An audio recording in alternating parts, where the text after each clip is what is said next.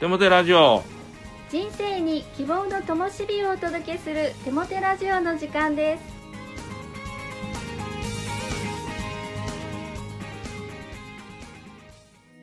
皆さんお元気ですね。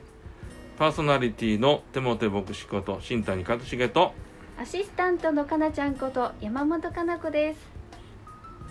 テモテ先生11月の高砂教会はまたイベントが目白押しですねそうなんですよ。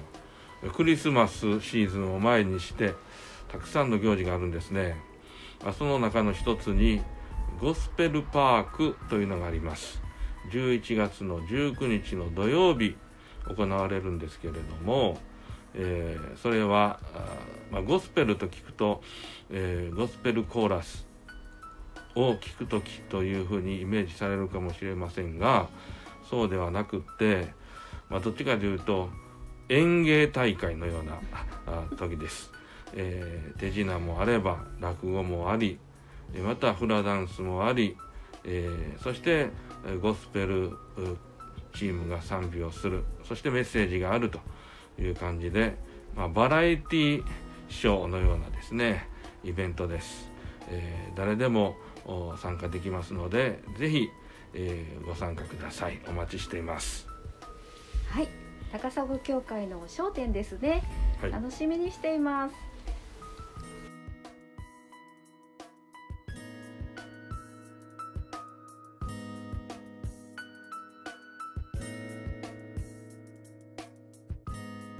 今日のゲストは沖縄県のルア教会より伊礼徹先生をお迎えしています。伊礼先生こんにちは。こんにちは。先生の救いの証を教えてください。はいわかりました。え私は、まあ、沖縄出身で今も裏沖縄の浦添市というところで教会の牧師をしております、え私は子供の頃に、え父親との激しい葛藤がありました、え夜私たち家族でみんな寝ていると寝静まった頃にうちの父はよく酔っ払って帰ってきて家族を叩き起こしました。そして俺がどれだけ苦労しているのかお前たちは分かってんのか。俺に対して感謝が足りない。そういうことを言って長い説教を小さい子供であった私にしたんです。そしたらそばにいたもっと小さな弟が泣いていました。そして母か私が反抗的な態度をとると暴力を振るうこともありました。ある日私は決心して母に言いました「お母ちゃんもうこの家を出よう」そして僕と母ちゃんと弟と3人でアパートを借りて暮らそう。あんな父ちゃん捨ててしまおう。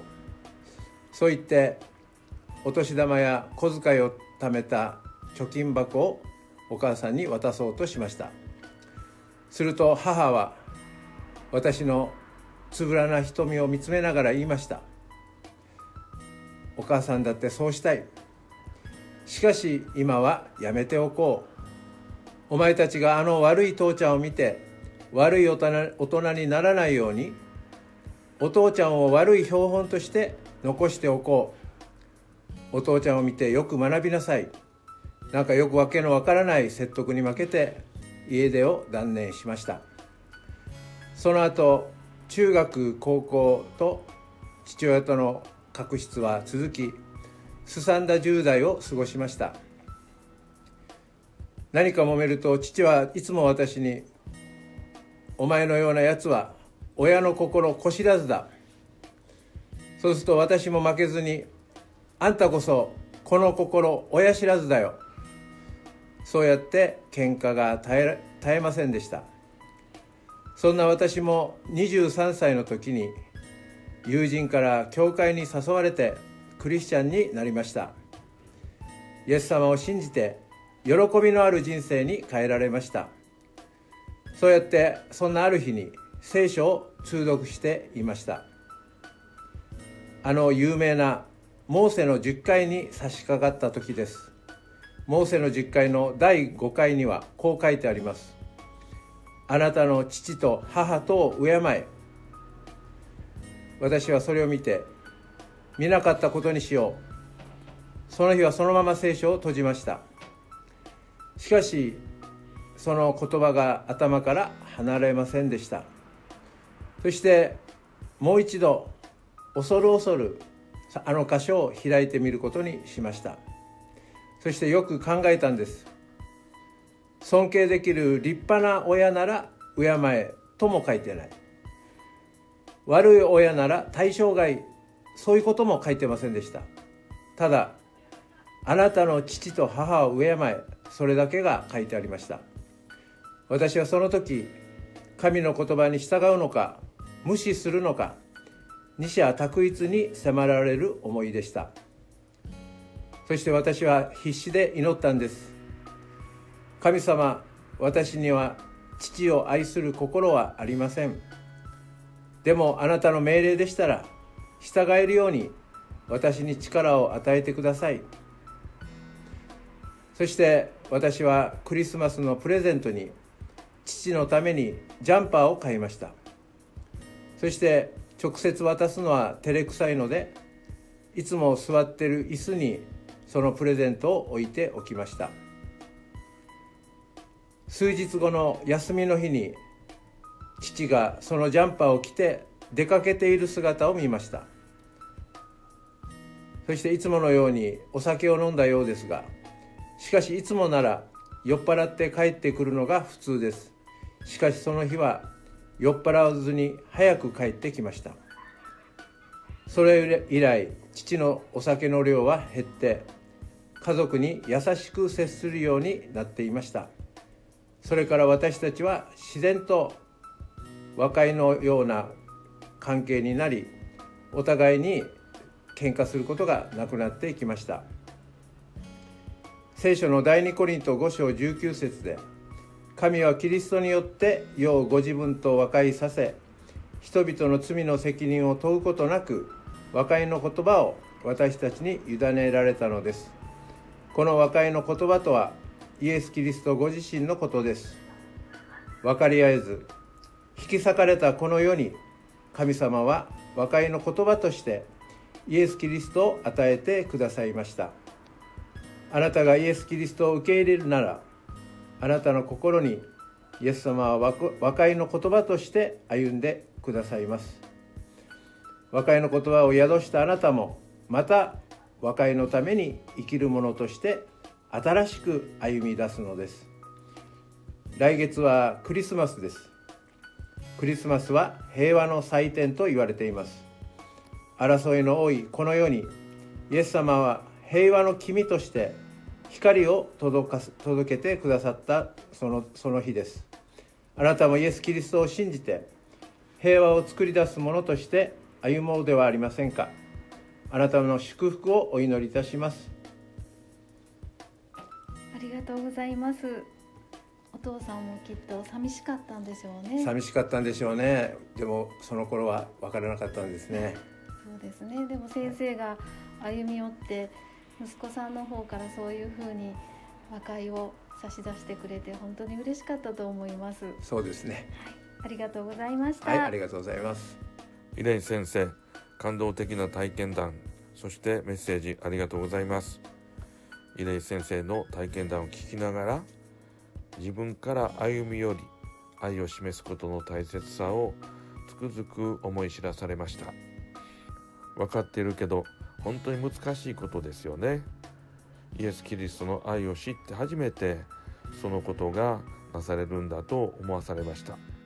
聖書の神様は崖の上から腕を組んで私たちを睨みつけさあここまで上がってこい。良いことを積み重ねてここまで上がってきたら許してあげよう。愛してあげよう。認めてあげようという神ではありません。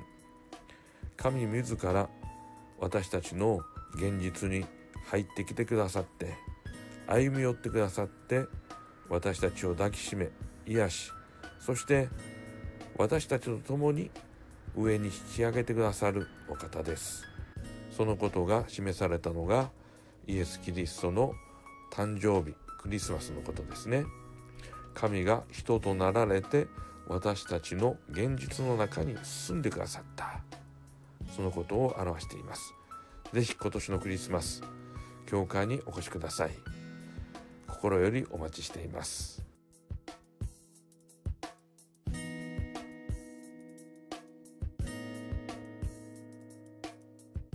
今月の賛美は登坂淳子さんのアルバム「YourSongs 美しい世界より私のすべてを」ですどうぞ。